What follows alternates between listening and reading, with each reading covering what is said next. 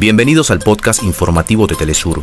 Acá te contamos los temas que son noticia el día de hoy. Comenzamos.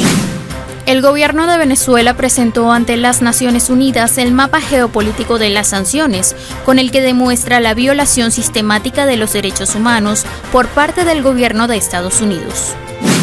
El presidente Nicolás Maduro hizo un llamado a todos los sectores económicos del país a continuar avanzando en los consensos de la Venezuela del siglo XXI con el objetivo de consolidar la nueva prosperidad y el bienestar social del pueblo venezolano.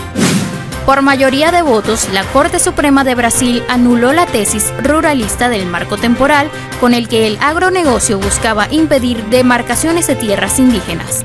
En deportes, México dio a conocer la lista de deportistas que participarán en el Campeonato Mundial de Gimnasia Artística 2023.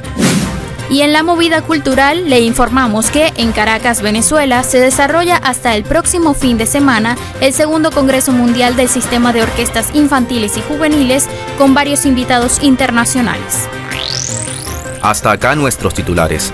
Para más información recuerda que puedes ingresar a www.telesurtv.net.